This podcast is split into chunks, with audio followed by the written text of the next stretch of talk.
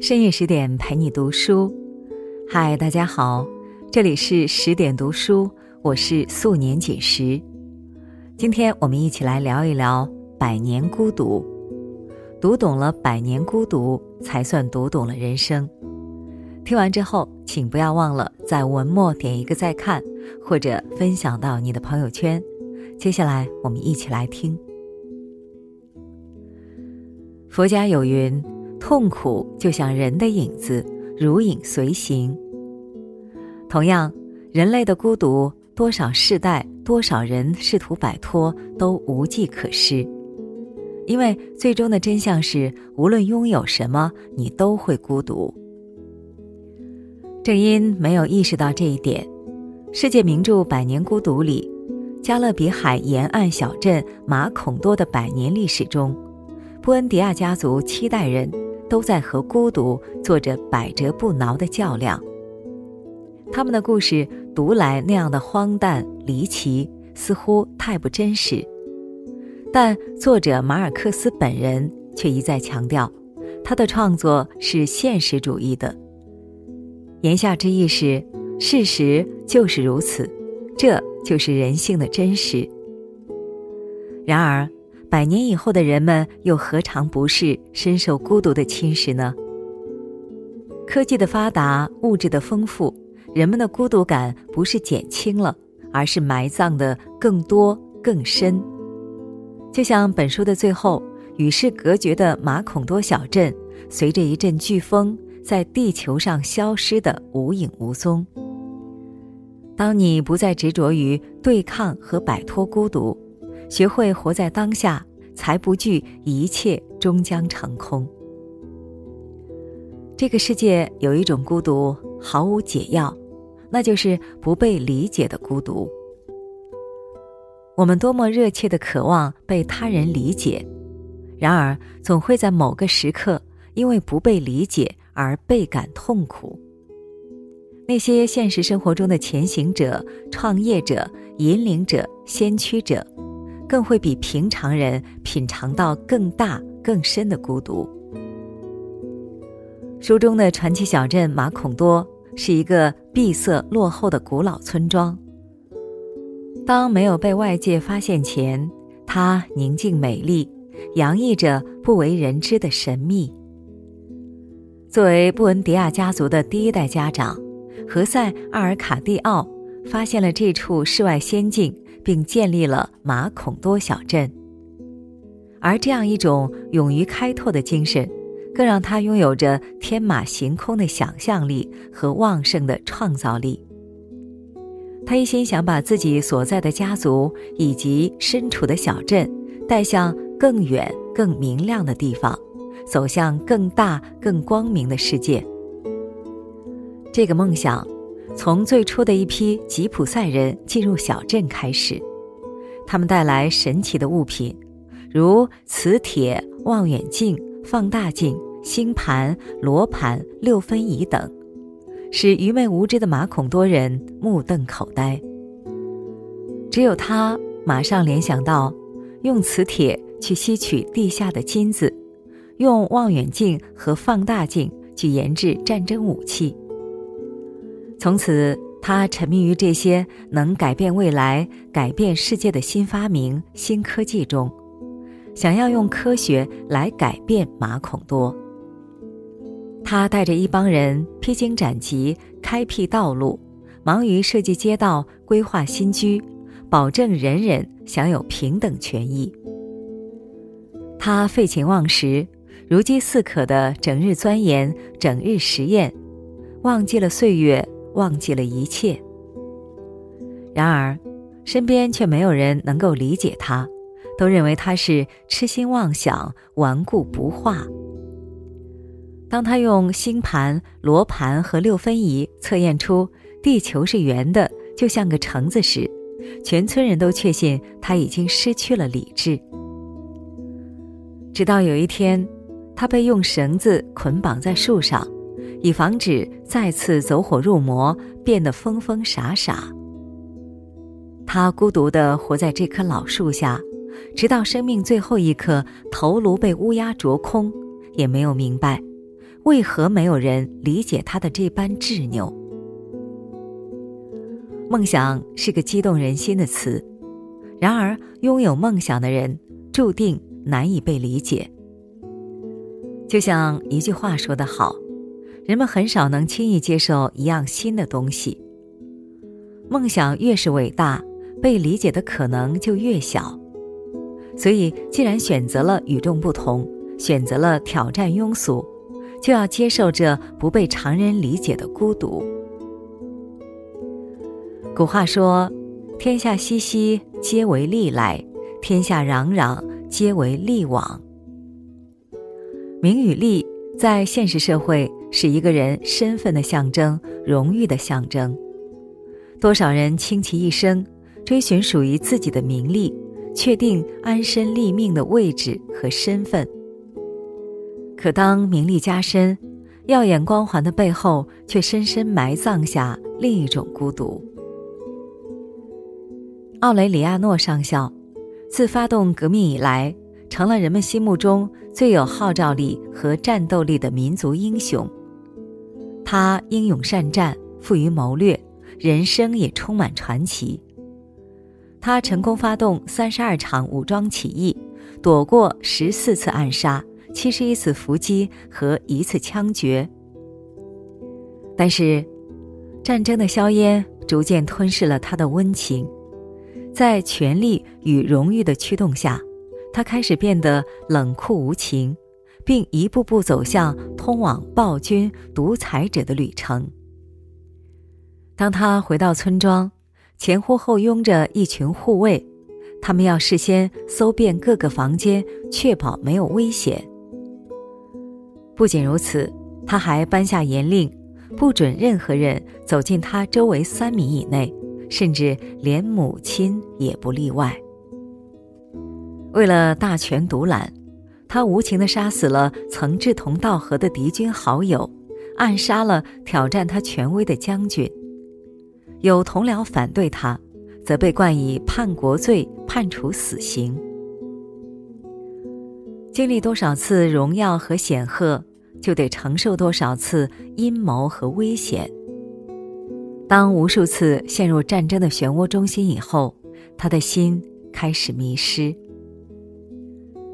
再一次被人下毒后，他开始反思：权力带来的陶醉短暂过去后就成为空虚，而自己却感觉被分裂、被重复，从未感到这般孤独。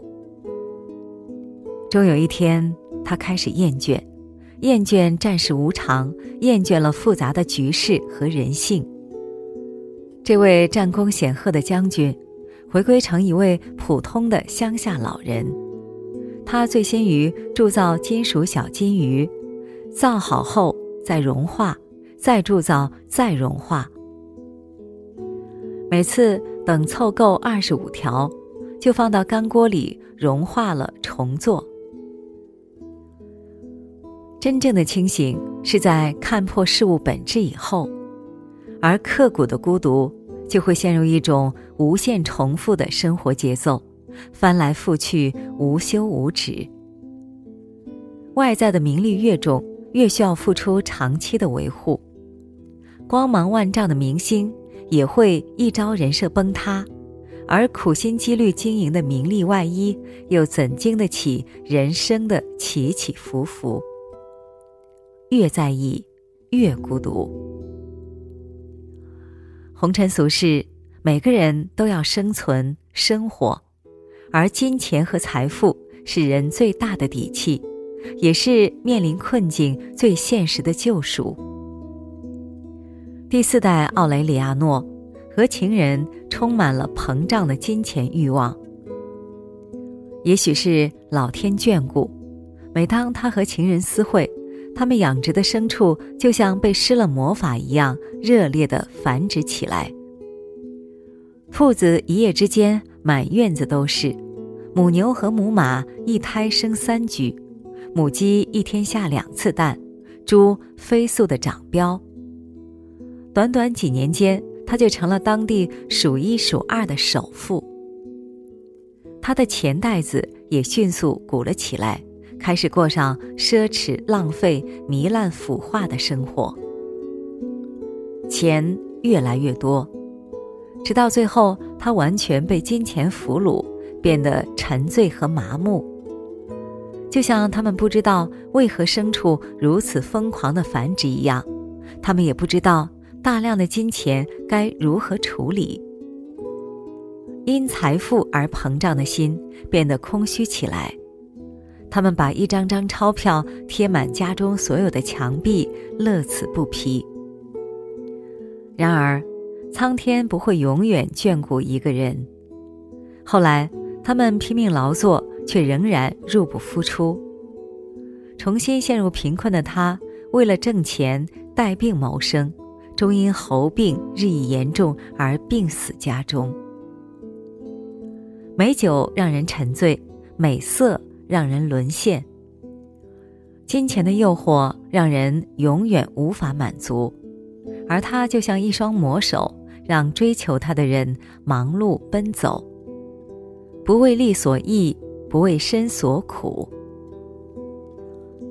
爱情是世间最大的美好和浪漫，然而，围绕爱情又上演着多少苦乐悲欢？无论拥有和失去，总难免一份孤独。高傲的阿玛兰达。爱上了一位调琴师，然而对方却和自己的好姐妹相爱，于是刻骨铭心的爱变成了丧心病狂的恨。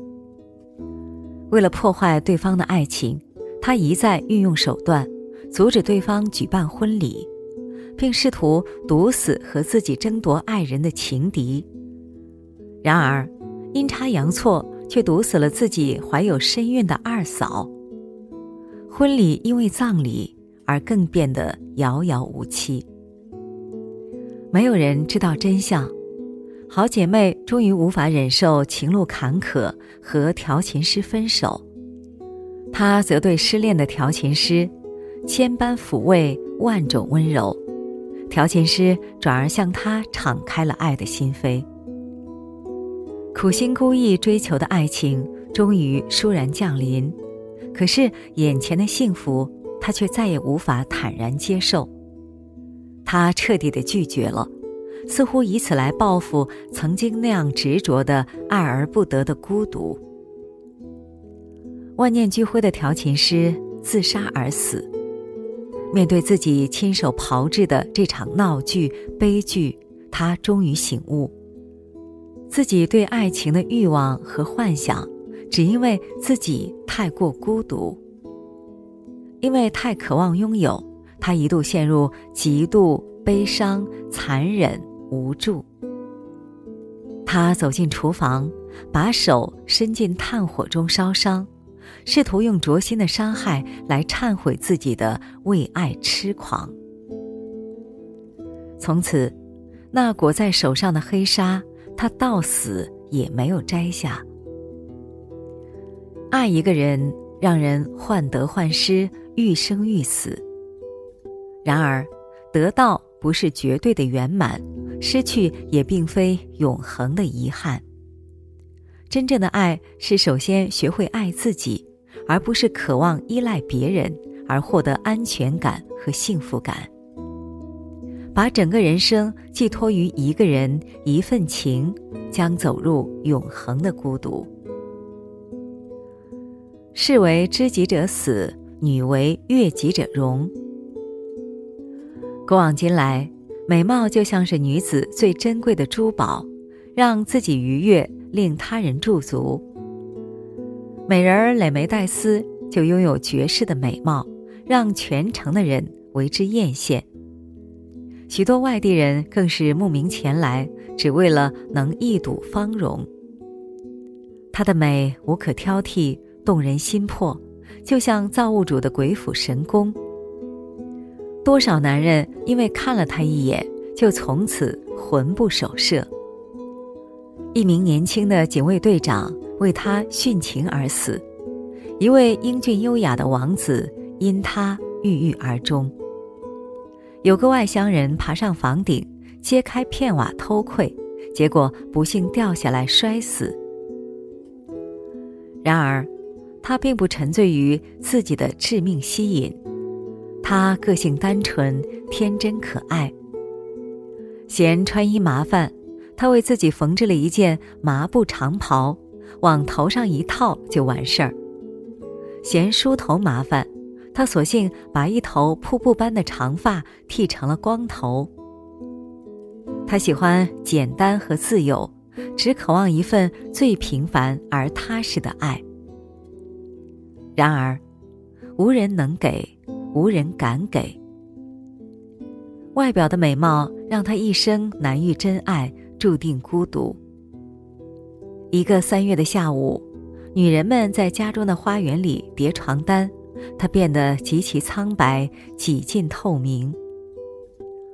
一阵微风吹过，他拽着床单在风中完全展开，在向世人露出一个怜悯的微笑后，他坐拥着床单渐渐飞旋升空，瞬间不知所踪。他最后的那丝微笑，似乎在怜悯世间无法得到真爱的女子，更是在悲叹自己一生无法摆脱的孤独。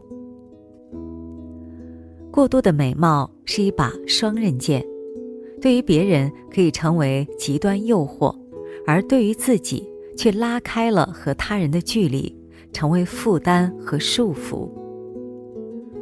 正像现实生活中，在美颜滤镜的辅助下，多少人活成了千篇一律的虚假，而忽视了真正有趣而丰富的灵魂。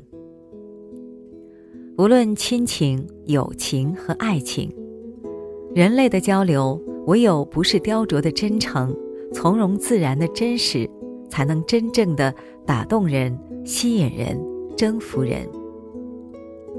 孤芳只能自赏，亲近才能接近。《百年孤独》这本鸿篇巨著，写进了一个世纪、几个年代、多少人身上。多少种深深的孤独。无论男女，无论老幼，无论贫富，无论美丑，这是人性普遍而永恒的孤独。孤独难解，孤独无解。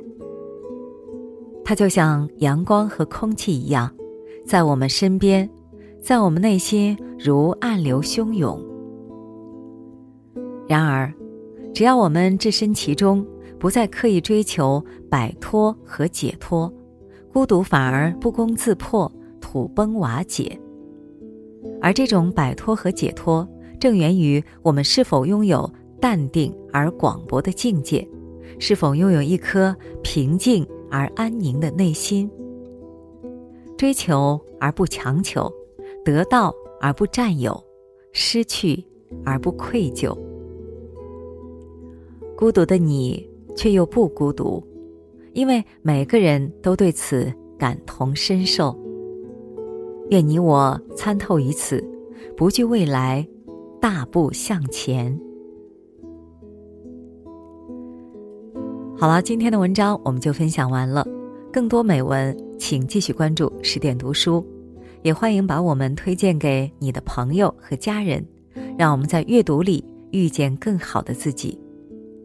今天就是这样，我是素年锦时，祝您晚安，做个好梦。